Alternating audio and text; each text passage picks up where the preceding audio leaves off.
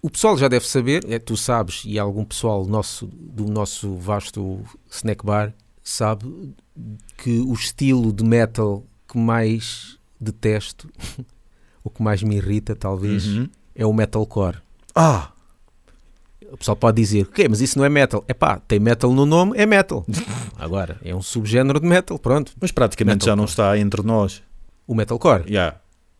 Porra, tá- nos Estados Unidos aquilo ainda bomba, mas à força toda, meu. Eu- Aquilo, aquilo é tipo, aquilo é quase tipo música tradicional dos Estados Unidos.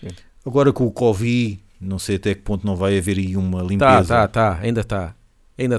Sim. Ainda ouço falar de metalcore e Sim. vem, e vem tudo de lá. Yeah, isso ainda está.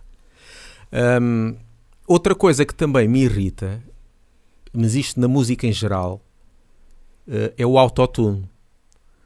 O autotune foi criado por um propósito na música, que é um- afinar um bocadinho aquelas pequenas desafinações Uhum. que poderão existir. Só que agora eles meteram isso ao extremo, que agora eh, fazem isto de uma forma hum, mesmo exagerada, eh, que se nota aquilo que parece sei lá o quê.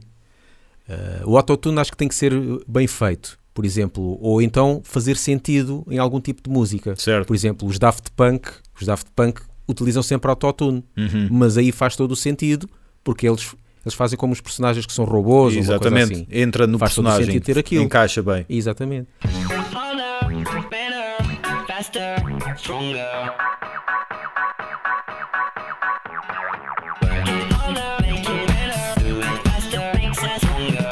Uma das primeiras músicas que eu ouvi foi aquela da Cher, que toda a gente sabe, que acho que foi, até foi aí que começou o autotune. Uhum. Nota-se um bocadinho, mas, epá, mas não está mal. Faz sentido, porque é só numa parte do, do, do refrão, ok? No resto não tem.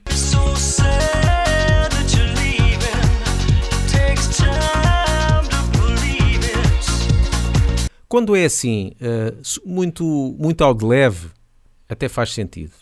Mas depois há uns, epá, há uns gajos do hip hop, meu, exageram aquilo à força toda. Tu nem queiras saber, mas aquilo não se percebe a ponta do que o gajo está a cantar, meu. Sim. Aliás, mesmo sem autor, tu não seria perceber. I got partner. See you to the doctor. I got guns. Saying like opera. And my partner. They got We mixing up the medicine, We boy. ain't for no. Fuck your mama. Fuck your mama. Fuck. E, e há uns que até, não sei se o Kanye West já fez isso, apresentar músicas em autotune num concerto. Enquanto está a falar com o pessoal, Sim. epá, epá, e isto faz-me irritar o autotune à força toda. Agora, eu vou aqui dizer uma coisa que vai chocar muita gente. Existe uma música de metalcore com autotune e que eu gosto. Eh, deixa só aqui uns, uns segundinhos para o pessoal vomitar, porque ainda vou dizer o nome da banda.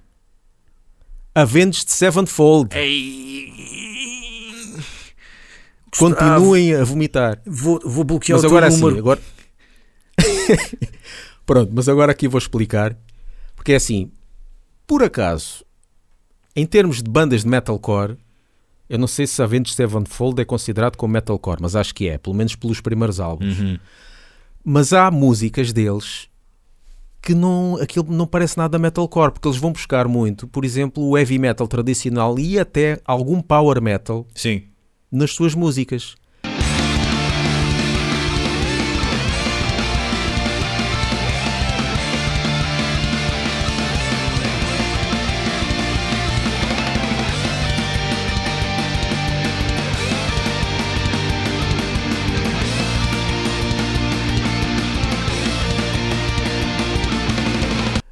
Depois lá aparece aqueles, eh, aqueles chamados breakdowns do jump Certo. e gafanhoto e não sei quê.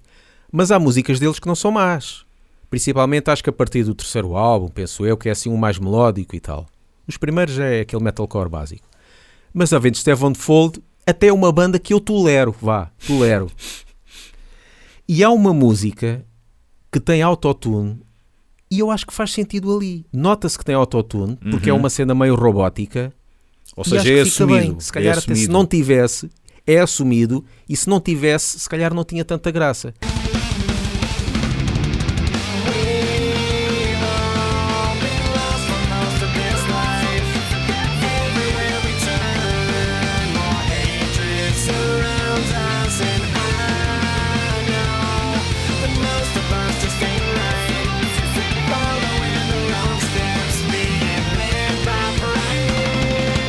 Mas não passa daí, é? Não passa daí. Portanto, ainda há esperança para ti. Ainda há. Ainda há. Eu não, não me vou converter. Não, é, olha, vou dizer como tu disseste em CDC. Enquanto eu não perecer, Exato. não, não vou ouvir mais bandas de metalcore. De propósito. Mais, quer dizer, como se eu tivesse ouvido muitas, né?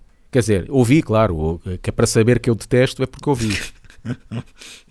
É por causa de temas como este que eu acho que muita gente que ouve este podcast e não gosta de metal, porque há, já, já chegou ao nosso conhecimento, pessoal que é fã de podcasts, mas não gosta de metal, mas gosta de ouvir a nossa interação ou gosta de só ter algum ruído de fundo enquanto estuda. Eu acho que é por causa de temas como estes que são tão marginais que só para quem conhece a coisa é que percebe que por vezes esse pessoal que está a ouvir o nosso pod- podcast pode achar que está a ouvir uma espécie de Nuno Rogério quando ele se mete para lá a falar de de guerras em sítios que ninguém conhece. Aqui há tempo estava a ver na SIC Notícias, ele estava a falar de uma reserva natural do Niassa, na Rovuma, perto de Moçambique. Eu, mas o que é isto? Isto é onde? Depois ele a dizer Rovuma em Moçambique, que como sabem fica junto à fronteira com a Tanzânia. E eu, ah, Como sabem, exatamente, eu, ah, mas tu alguma aula, aí alguma aula de geografia. Tanzânia já ouvi falar, agora Rovuma, reserva do Niassa, natural do Niassa. E eu acho que esse pessoal que não gosta de metal, mas que ouve o nosso podcast, provavelmente deve se sentir como nós nos sentimos quando ouvimos o Nuno Rogério, porque ele fala de coisas como a propriedade, do género, então não sabes, não conheces esta localidade, que anda para lá toda a gente, toda a gente à bulha, porque ele fala principalmente é disso, pessoal que anda sempre à porrada, lá os sírios e por aí fora, e ele fala disso. Quase eh, era, era como se imagina que nós fazíamos um podcast inteiro a falar de bandas e, e de álbuns que nós tivéssemos inventado, mas falaríamos num tom sério e o pessoal ia engolir porque iam achar "Ei, isto é mais um tema que eu não domino. Percebes? Portanto, o Nuno Rogério pode chegar à SIC e inventar lá aqui em Chibanga há um problema de água, há falta de água em Chibanga e um gajo ia engolir aquilo na mesma. Como um gajo nunca conhece nada daquilo que ele, daquilo que ele diz, íamos achar, ok, é legítimo, há um sítio em África chamado Chibanga. E se nós chegássemos aqui, pá, o Chibanga lançaram agora um novo álbum, Chibanga to Death, imagina. E o, pessoal que não conhece metal, ok, é provável que exista uma banda com esse nome. mas eu fiquei doido quando ele, ele se mete a falar daquilo e eu, então, mas eu vejo as notícias todos os dias, eu não me lembro de alguma vez terem falado nestes sítios que anda para lá pessoal à porrada. Mas Ainda pronto. por cima, isto já é uma cena, e ele já faz isto há mais que não sei quantos anos. Sim, sim, sim. Isso faz-me sempre lembrar aquele sketch do, do Hermano José. Bom, telespectadores, pedimos desculpa, vamos ter de acabar aqui. Talvez para a semana continuemos. Mas olha que eu para a semana não posso vir, minha senhora. Eu disse, eu para a semana tenho um serviço. Para a semana estamos na charneca do Lumiar. Estou perdida para a semana, só tenho perguntas sobre pastelaria. Pois, isso, olha, isso, minha senhora, isso agora é que eu já não sei. Porquê é que não convida aquele, o, o Nuno Rogério? Esse sabe de tudo. É missas, é, é tudo. E pronto, fazia um programa de jeitoso e eu depois vinha na outra semana. Esse é um dos Já melhores. aí ele tinha a fama, já aí nos anos oit- no 80 ou 90, Sim. já ele tinha a fama Yeah. de saber tudo. É porque depois ele traz fotos, traz eh, eh, fotos de satélite, tra- eh, depois eh, fotos de ah, esta fotografia foi lançada, foi emi- emitida pe- pelo exército não sei das quantas. E eu, eu fico, então, mas nas notícias não passa nada disto. De onde é que este gajo vai buscar isto? Será que eles guardam de propósito para ser só ele a passar? É isso? Epá, é- pronto. Ou serão, são guerras que são muito marginais, que têm pouca expressão, e então só ele é que fala desses pequenos conflitos, e nos, e nos salas jornais só aparecem os grandes? É isso? Não sei. Estamos aqui a, abrir um- uma, uma promoção no Laugh Banging. Até ao final do mês de Abril, Se alguém tiver uma banda e queira que, que nós façamos uma parte de um episódio dedicado a, à vossa banda ou ao vosso projeto, seja um programa de rádio, um mazino ou outra cena qualquer, basta ser patrono. Pode ser com 1 ou 3 euros, basta ir ao nosso patreon.com.br laughbanging e enviar todas as informações sobre o projeto que tenham. E aí nós dedicamos parte do episódio ao que vocês querem que nós façamos a divulgação. Então vamos a mais uma história do avô Cantigas. Vamos então a mais umas histórias de The Firstborn. Histórias de The Firstborn.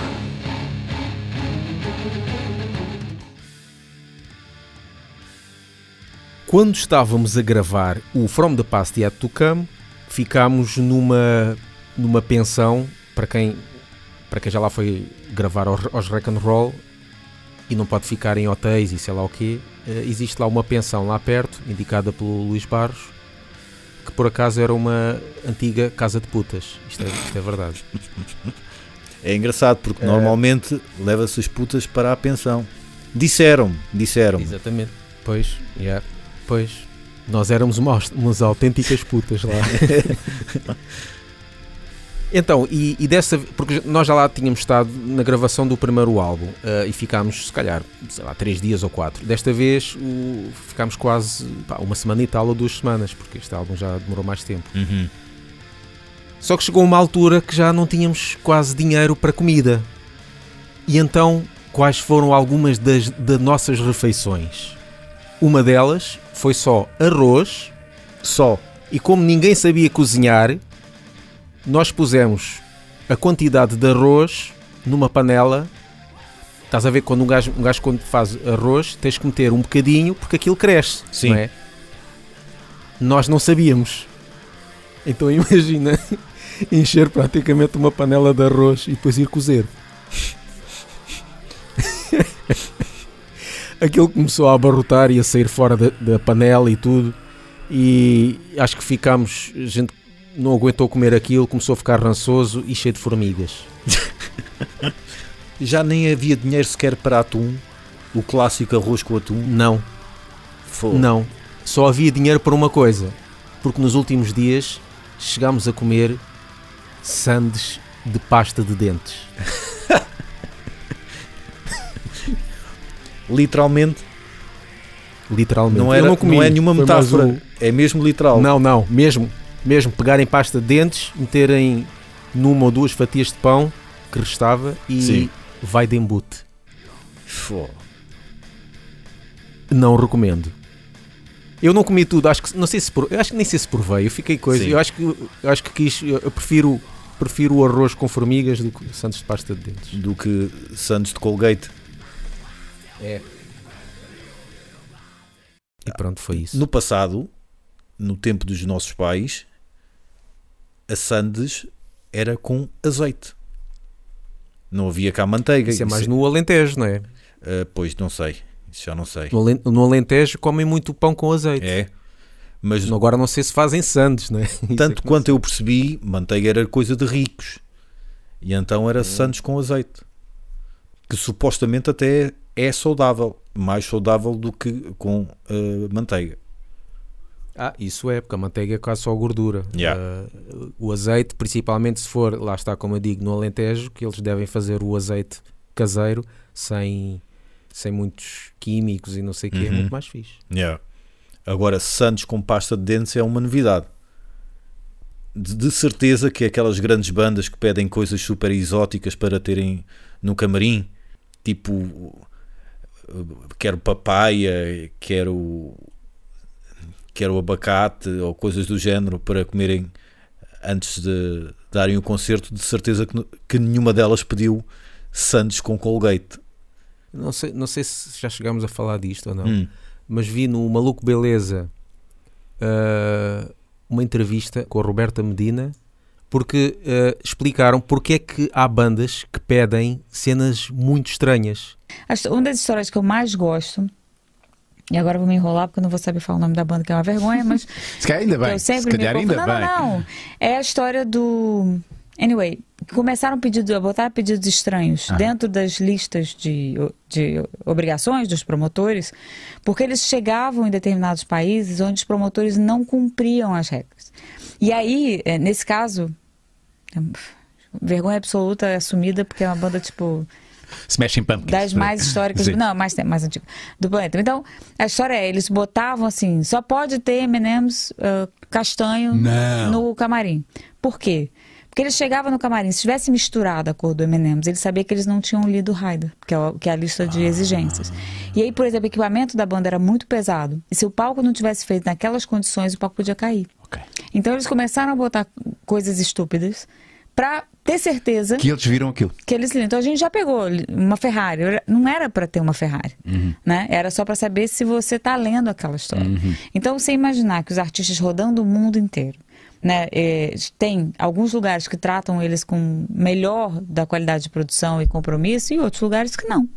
Então surgiram algumas coisas também para poder testar e saber onde você estava andando. Pois, quando nós fazíamos stand-up era exatamente assim. Ter microfone já era um luxo. Fogo. Era eu que tinha, tinha, tinha comprado o meu microfone e tinha, levado para, e tinha que levar para lá. E o. Yeah, yeah. Pá, eu se tivesse uma banda eu esticava-me em algumas coisas. Eu gosto bastante de maracujá e maracujá é muito caro. Principalmente se tiveres em conta a quantidade de maracujá que um maracujá não traz. Porque aquilo, aquilo ao final de duas, três colheres, olha, já foi.